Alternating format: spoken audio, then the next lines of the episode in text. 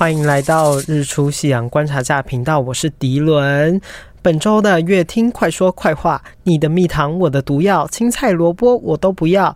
我不小心慢了，就是一整周没有更新，因为我真的太忙了。还有我看了很多剧，所以我这集会百分之百的努力。那我先跟大家预告我会说什么。第一个是《从前从前谋杀案》和《一起邪恶恢复的单身男女实境秀》的第九集，再是《摸心第六感》的第十一集，《地狱里长》的全剧，还有《元素方程式》，然后还有《驱魔面馆二》，还有《止水》。你看这么多，就可以看得出我很用心，因为我会快说快话。那我就直接来到我。最近刚看的第一部电影是昨天的第一名，叫做《从前从前谋杀案》。那我就直接给他一个猪，就是第一。好久没有看到我加快到一点五倍速还是觉得不够快的电影，除了桥本环奈还有新木优子很漂亮之外，我觉得完全没有别的优点。而且推理剧情不到一半就知道中凶手是谁了，就是我直接猜到。然后笑点也完全没有戳中我，真心觉得呃演员非常不尴尬，我觉得很神奇，因为我觉得他已经接近到像邪典一样，因为他很努力的想要搞笑，但一点都不好笑。然后呢，就整个搞砸的。一部很荒谬的作品，所以我个人是觉得演员呢都是演技满分，不是演技满分，是勇气满分。好，那再来的话是我还看了一部，就是《疫起》，就是防疫的疫的那个疫起。呃，很多人那个时候有说很好看，然后呢我就去看。那这部其实我是给 A 的，因为其实我觉得他电影虽然结束得很突然，不过我觉得他把那个所有压抑的那个氛围，还有。很多人在那个医院被囚禁的时候，却还有那种很想拯救人的那个使命感，而且有一些贴近那个纪录片的感觉，又不会太脱离真实的状况。当然，我很喜欢王柏杰这个大帅哥，不过我之前看他的戏不会有太巨大的感觉。可是这部我只能说他在最后一幕的时候演技挺爆裂的，我很喜欢，而且里面也有我很喜欢的曾敬驊。曾敬驊在这里面演得非常的苦情哦哦哦，以及医生们的那个使命感，还有那个互相拉扯的情绪，我觉得非常的动容。因为我完全没有办法想象，像是我不可能会成为医生，所以我都觉得他们都很伟大，而且他们那个那个使命感，就是在这么高压的环境下，还要努力的去承受。各方的波及那样子的感觉，我觉得留下来的人只有愿意为别人牺牲奉献的人。所以其实这部看的时候，就是心脏就是整个一直被压住、被压住的那种感觉。然后有些画面又挺血腥的，很像在切猪肉，让我很害怕，而且还戳进一个洞里面，伸进一个人的身体里面。那一段我真的是吓疯，我整个往后退，因为我就是。看得不敢太认真，因为看太认真就会被吓到。不过，就是整部非常真实的呈现出了一个在当时那个 SARS 的情况，所以我看了真的很感动。毕竟我们小时候的时候也有经历到那个时期，有看到很多的新闻在报和平医院，所以这时候它是有穿插当时的画面，所以看的时候有一种哇，回到好久好久以前的感觉。看了一个情怀，也让人家感受到病毒的威力，还有呃医生们那一种非常强大为了救人的那样子的使命感，所以我很推荐大家在心情不要太 down 的时候，可以去看这一部《疫起》，我觉得也挺好看的。那再来的话是邪恶，是那个噩耗的恶，邪气的邪，这一部呢，我也给。A，因为我本人呢是很喜欢看恐怖片的，可是这部呢，它就是改编自又是真实的租房故事，我觉得非常的恐怖，因为只要跟任何有邪教啊、做法啊之类等等的有有关的，我都会挺害怕的，因为我觉得很贴近，就会让人感到好惊悚，很像那种身边旁边的庙公哈，就会出现到哦，身边可能有人中邪等等的这种可怕的事情。但女主角超级超级漂亮，她根本就是泰版的白新惠，就很正，整个五官很端正，也很像那个谁呀、啊，我有点忘记了，演那个《小时代》的另外一个女生，就是也是白白头发长长那个。好，那除此之外，里面有一段就是小女孩，她就是进入到另外一个维度观看世界的，叫做神式旅行。我觉得那一段表现的非常好，因为好像跳到另外一个那个时空的那样子的感觉，我好喜欢。而且它剧情也交错得很复杂，但并不会很难吸收，因为它就是在讲这一段跟这一段，然后互相牵引的那样子的关系。除此之外呢，我觉得主男主角的那个结局让我完全猜想得到。毕竟做人啊，放下是最难的，而放不下的话，你就不要出来害人了。如果你还要出来害人，你最后的结局都不会好到哪里去。你看看他，你看看他，他就是，其实他如果当初没有搞这些有的没有的，好好关注于当下碰到的这个人，好好跟他谈恋爱，好好照顾现在的小孩子，不就好了吗？就不会那么可怕了。而且我觉得《邪恶》这部片里面后面用的那个娃娃真的是太恐怖了，怎么会有那么恐怖丑陋的娃娃？它比安娜贝尔还要恐怖，就是它长得很不好看，还会嘴巴张开跑出一个眼睛之类的。另外一个娃娃也蛮恐怖的，我只是在想，他们为什么都不用一些像是可爱的狐狸呀、皮卡丘啊、小熊维尼呀之类这种比较可爱的娃娃呢？如果这么可爱的娃娃里面住的，嗯。灵魂应该也是很可爱的，所以我真的是搞不懂，就是呃，只能说这部算是我近年来看过那个泰国恐怖片里面比较好看的了，就是有让我惊吓到，让我晚上有点小害怕，小害怕，因为我看完的时候两点半下去抽烟的时候都觉得好紧张，然后还看了自己身边的娃娃，还好我的娃娃都长得非常的可爱。那这部鬼片呢，我就是推荐大家想要被吓的人。赶快给我去看！那再来是恢复的单身男女实境秀第九集，这一集我在昨天看完的，我只能给他 S，S 就是好棒好棒好棒棒，因为这集真的是很精彩，我很喜欢看石敬秀。我说他在石敬秀在这一集的表现里面是完全达到一种。呃，出乎我意料之外的一个境界，而且看的时候会非常的那种追星，就是原来这就是追星的感觉，锥心刺骨的感觉。原因是因为前几集呢，其实我对某个女生的印象并不是很好，原因是因为她就是前面表现的都有一点表表的，而且很像那种追爱追的，让别的女生完全都没有机会的那样子的感觉，让我觉得她有一点好像。过于强烈，可是后来想想，其实也只有七天呢，他会这样子做是很合理的。可是他在最后面却完全打破对他印象，我觉得这是在实境秀上很难做到的，因为基本上实境秀我很常对个人第一印象，他真的就会是那样，然后一直到后面都会如出一辙，就是大概就知道他是什么样子的人，但。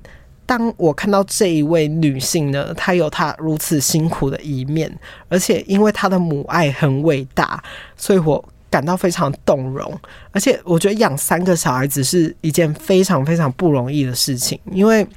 你看，三个小孩子完全在不同的岁数，然后经常都是只有我一个人要抚养，而且我还要上班，同时要照顾三个孩子，是多么辛苦的事情。所以，如果我是他，难得有机会出来玩，我当然会用尽全力去追寻我的爱情，或是用力的玩，然后呢，跟任何一个人暧昧。我突然就完全可以懂他了，毕竟因为他平常为了照顾小孩，都会忘记自己到底是谁，可以。很明显的理解到他是多么的辛苦，然后看到这边的时候，我真的是好感动，然后感动到那个眼泪都流出来，就是一两滴，因为真的是觉得他很伟大。然后尤其是他跟他在这部里面开始有谈恋爱的那个人，他坦诚过后，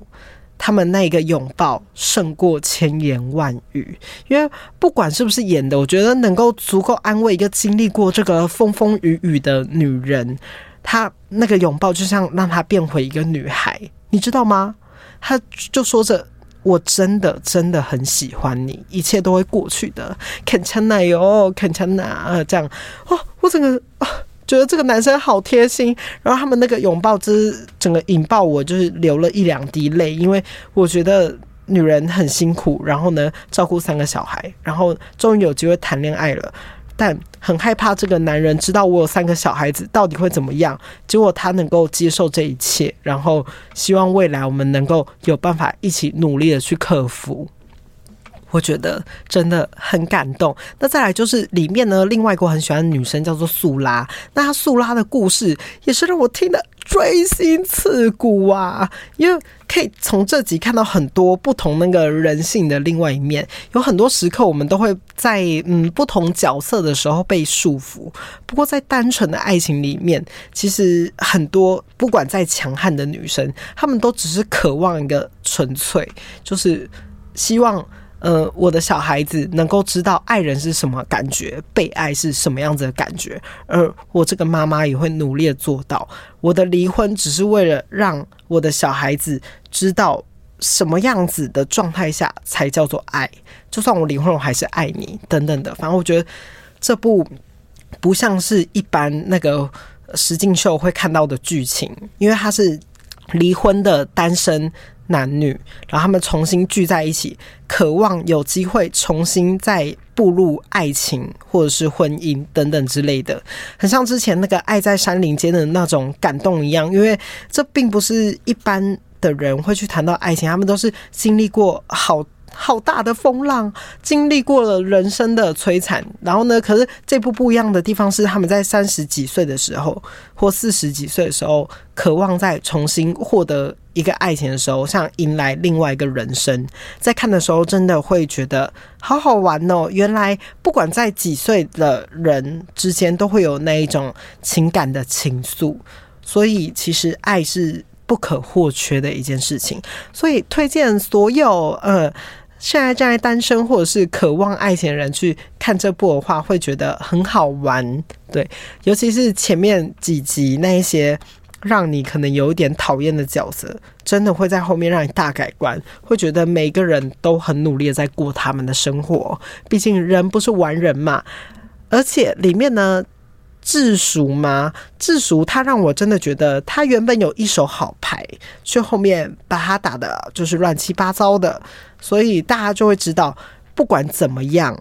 呃，自己看到喜欢的东西要努力的去争取，而不是呃。还还在那边做了一些呃钓鱼，有时候这种钓鱼是很危险的一件事情，大家而而是要直接勇敢去爱，爱他直接走过去说今天跟我约会吧，今天跟我在一起吧，就不要想那么多了，要不然一下子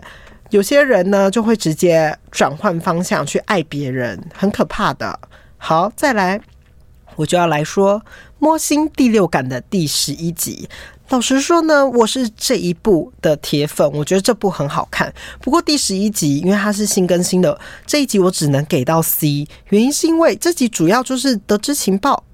嗯、就这样。算是这整部里面全剧里面最拖拉的一集，因为等于是毫无进展，然后让人看了也很无所适从。不过，因为这部还是很好看，因为它最后还是有让给我一个很非常震惊的一幕，所以大家还是敬请期待。我觉得喜欢看狗狗猫猫啊，还有那种韩式笑话喜剧的人，赶快给我去看《魔心第六感》，好好看，好好笑，我好喜欢，而且女主角又很可爱，对。里面的那个化学反应我很喜欢，就是那一种搞笑的氛围，而且他居然拿我最喜欢的一部韩剧给我在那边搞笑，我真的是看了有一点一开始的时候挺不爽的，因为那一部韩剧在我心中可是就是很高的地位，就还一直讪笑那一部剧的剧情，就是还用一种演戏的方式说这样子其实挺瞎的。好，那我知道了，谢谢导演。好，那再来呢，我要讲《地狱里长》。全剧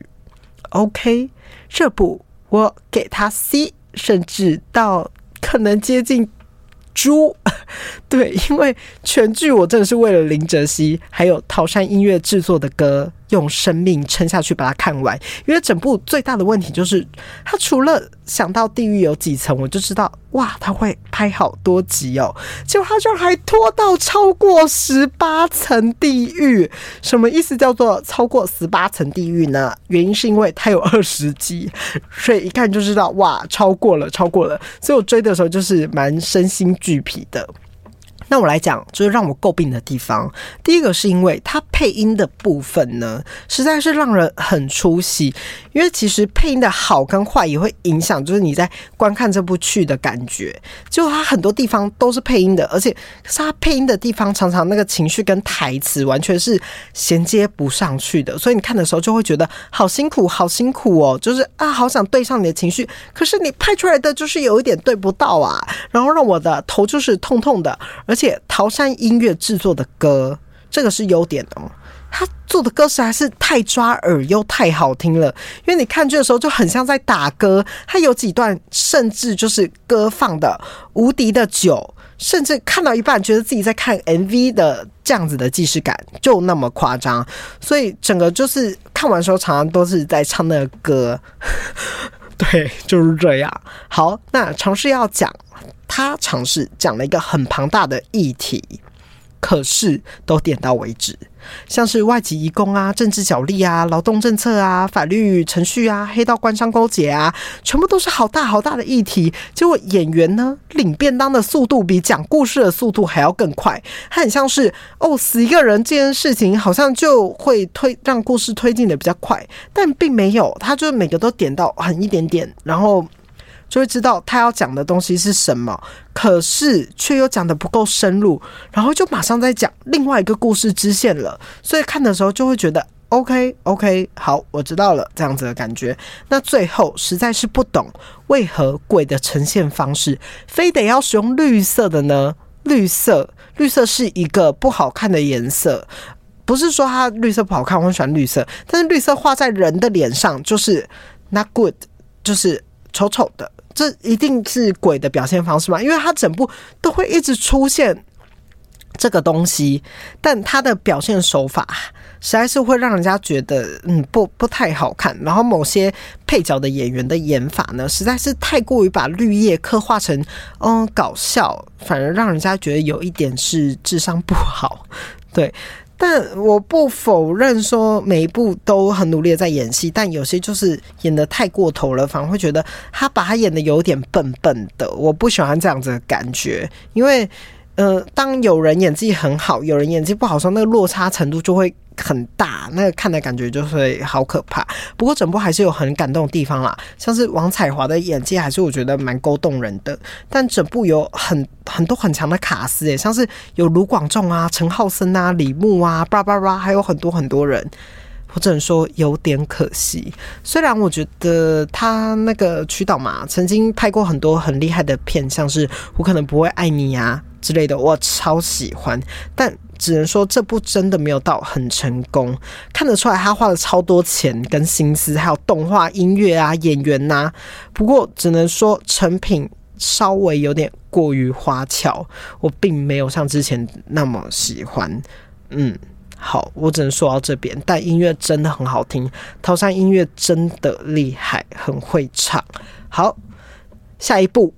元素方程式》。《元素方程式》是他最近终于在那那个迪士尼家上线了。他被困在这个迪士尼的监狱里面。好，他上线了，我当然就是我那天很慎重买了好的饭，然后呢就打算细细品尝这部片。那这部片我给到。A 果然还是有拿出迪士尼一定的高水准。看完之后，我还甚至有点后悔当初没有走进戏院里面看，因为我觉得它无论是分镜啊、动画细节，都可以看出迪士尼很用心在这部片里面。而且有好几个段落是蛮扣人心弦的地方。要是年轻的时候的我看，一定会哭，是因为我现在长大了，我可以理解到，就是迪士尼有时候是要给一些。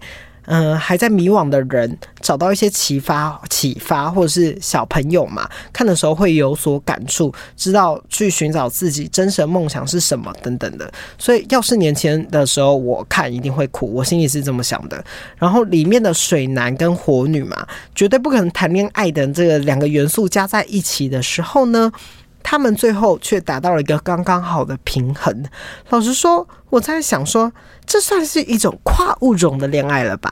跨物种就是水火不容嘛，但是他们就是跨过去了，跨过去谈恋爱，特别这样。但看的时候，就充满了那个爱和感动，因为又好笑，然后又表达了那种互补关系的那种不同相处的方式啊，就会碰撞出了那样子的火花。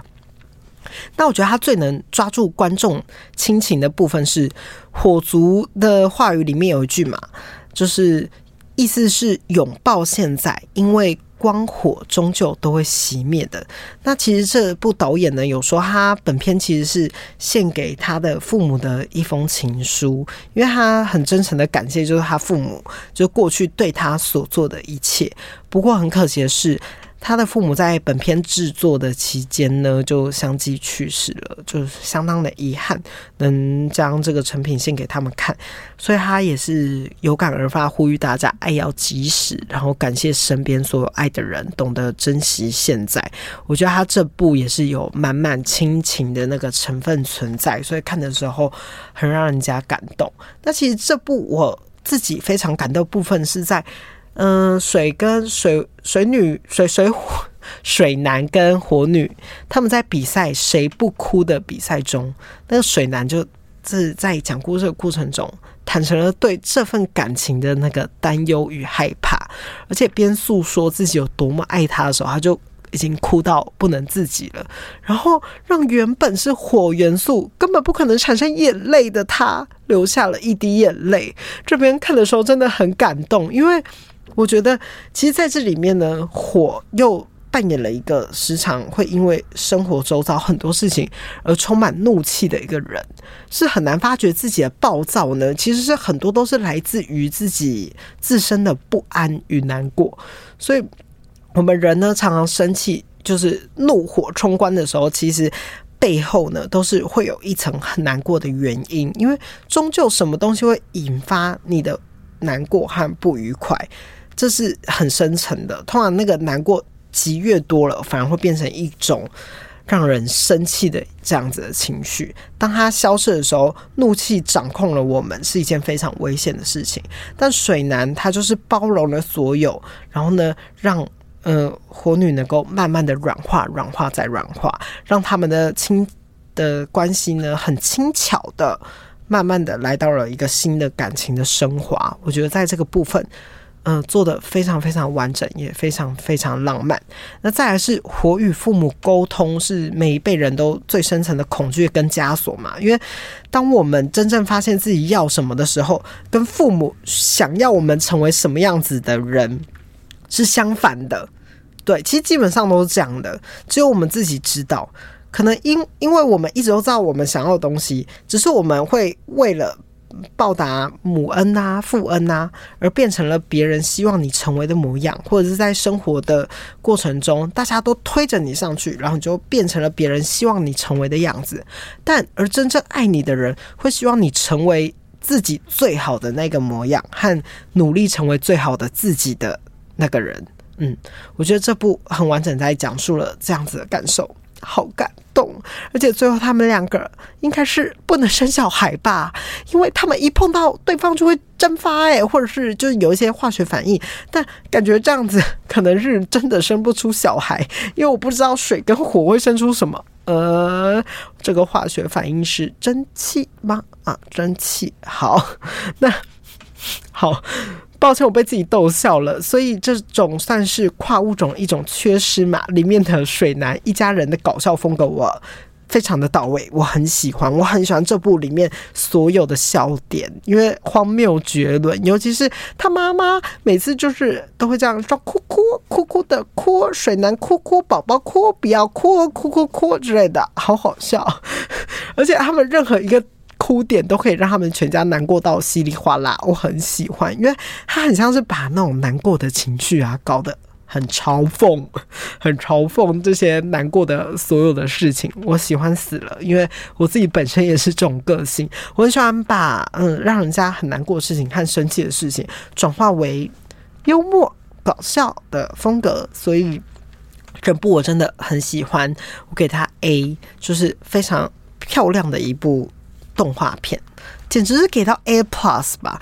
我不知道为什么差 S 一点的原因，是因为可能是我长大了吧。因为如果是小的小时候的我，绝对是给到 S。就我觉得，嗯，这波他谈论的议题可大可小，不过终归就是在说爱与祝福嘛。如果没有爱跟祝福，我们都会有勇气去做我们自己。好，再来是《驱魔面馆二》这部呢，我给 C，甚至可能到。猪 就是 C 跟猪之间，因为第一季真的很好看，我我回想起来，我只记得第一季真的还蛮好看的，所以这部算是完美呈现了何谓第一季完美，第二季就会很惨。因为我觉得观众是明智的，因为你看完之后，你就会真的是为了情怀吧，他那个就是金世镇很漂亮，所以我很努力把它看完。还有刚加入的那个黑暗荣耀成员那个金赫拉。我觉得他开头也是开的挺不错的，我觉得第二季开头是 OK 的哦。不过他开完这两集头之后，后面真的不知道自己在看什么诶、因为基本上大家的能力进步幅度就只有到那边，就是并不大，或者是成长程度很小，也看不太出来为什么角色会成长到什么样子的点，不知道。而且新加入的队员能力也不好。能力不好就算了，就是一路拖累大家哦，拖累到甚至我觉得到最后一集，他也没有说有什么很大的长进啊，而且长进幅度真的很小很小，嗯、而且整个团队毫无牺牲，因为其实我真的觉得他最废，他怎么可能？可以一直活到现在，他们的鬼这么强，然后他们进步的幅度这么小，怎么还可以打赢这么多坏蛋？我真的是满头问号诶，怎么怎么可能？反正它里面我知道我要把它当成一个英雄片来看嘛，但他们就是不够英雄啊！而且你看的时候会觉得跟第一季落差很大，因为它很多地方就是好拖，而且第二季。有好多地方都觉得在打圈圈、打转的感觉，因为你就会想说：诶，怎么又来了？嗯，他怎么又还没死啊？他怎么又跑到另外一个人身上了？诶，怎么又开始打了？OK，好吧，加油哦！最后就变成这样，反正我整部都是用一点五倍速，最后很努力的把它看完了。最后的结局也很明显。这部就是在吃情怀的呢，他就是吃大家哦曾经很喜欢这部剧的感觉，所以我觉得好浪费哦，我很感恩呢。之外，我觉得这部就停在第一季就好了。好，最后我来说刚刚看完的一部电影《止水》，《止水》这部我给到 A，因为这部我觉得是我最喜欢的电影的呈现方式，它是改编自真实事件，两千零七年的一个天使面孔杀人案。但它这部电影是在说法国马赛嘛，可是真实事件的话是发生在意大利，所以如果有兴趣的人，大家可以去看这部杀人案，其实算是扑朔迷离，而且翻案再翻案。为什么会叫天使面孔杀人案呢？是因为当初被指控杀人的这个女生长得很漂亮。好，你看世界上只要长得好看的人，不管怎么样，都会被冠上一个好听的名字——天使面孔。好，可实际上呢，他有没有杀人，不得而知，大家可以自己去看。那整部呢？那我们就来讲电影好了。那整部平铺直叙的从嗯，马特戴蒙，我很喜欢马特戴蒙，因为马特戴蒙好帅，还有那一种爸爸感，美国爸爸的感觉，我好喜欢。呃，麦妈，对不起，好，他饰演的叫做比尔，是一个父亲的视角，他就是前往法国马赛去探望因谋杀罪而入狱的女儿。那不过在这个过程中，他就发现他的女儿可能是冤枉入狱的，因为在谈话过程中，然后女儿偷偷塞给他一封信，然后呢，他最后找人翻译了这一封信，他才得知，嗯，可能整起事件还有另外一个凶手。那同时，比尔就会透过了不同的方式，无所不用其极的想要找到那个人，并且帮助他的女儿，就是为了让他的女儿能够。重见天日，甚至还定居，就移居到了法国，为了把这个案子所解决，救自己的女儿出来。反正以他的心情，就是说我为女儿可以做一切之类的。不过这部反而。更不会着重在那种悬疑的感觉啊，追寻真相的故事，还有法律角力等等的。我觉得他更深层的探讨了那个呃复杂的亲子关系，还有人际关系的界限。以及文化差异，因为我们可能会在疏于照顾儿女情绪，还有他的生活的时候，导致了女儿跟我们之间的疏离嘛，还有感受上的分开。像是我们都会有叛逆期间，很想要逃离家里，而那样子的感觉又是怎么样子产生的呢？对，我觉得很大程度在谈论了为什么总是儿女长大之后都。希望离我们越来越远，而作为父母的我们，又要怎么样子去重新适应这样子的感受，或者是理解背后的原因，还有真正的儿女他想要离开是为了想要做什么，还是只是单纯的想要逃离我们？因为这两个是完全不同的事情，一个是想要逃离我们，想要逃离这个家乡，或者像被困在这里了。而我逃离，跟我为了自己自身努力，我知道我还要重新独立，闯出自己的一片天，而离开家乡是完全两码子的事情。所以我觉得搞懂这背后的意义，也是在说这个故事他与女儿之间疏离的关系。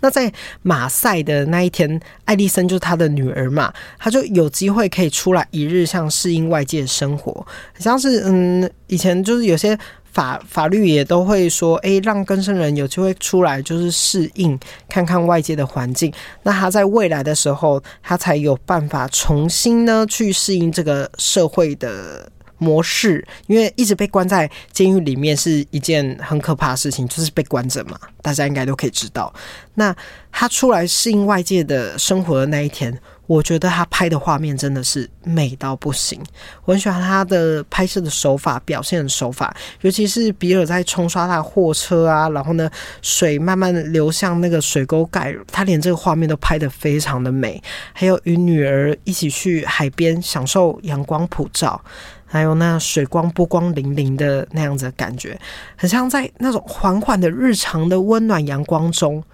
却是如此的遥不可及。因为他女儿看出去的世界，他重新感受了这个世界的阳光，那是一般人没有办法体会的。可是我觉得拍摄手法有让人家感受到那样种重见天日，享受到大地给我们那一种的感受，嗯。对，这算是一个格外之话啦。我只只能说，他这一幕真的拍得很漂亮，很漂亮。然后包括音乐搭配起来，都拍出了那种法国很不一样的风景。那包括因缘际会之下呢，嗯、那个比尔就跟在马赛有同居的两位素昧平生的一位母亲跟一位女儿。反而这这位母亲跟女儿占了整部片非常非常大篇幅。我觉得他更像是在说我们曾经渴望的生活跟家庭，反而是我们在帮助别人的时候，我们更容易去实现这件事情，或是当我们自己有目的的时候，然后呢去投入到别人的关系中的时候，觉得自己特别自在，自己特别厉害，可以成为就是别人生活中很重要的一部分。可是当某些变成自身的时候，反而就深陷其中的泥沼，或者是一定会搞砸。因为我特别喜欢会搞砸的故事，就是因为人生真的不可能永远一帆风顺，所以我每次看到这种，嗯，会把自己做事情，然后原本很好的事情，最后搞得一塌糊涂的这种故事，我不知道为什么我自己本人是挺喜欢的，但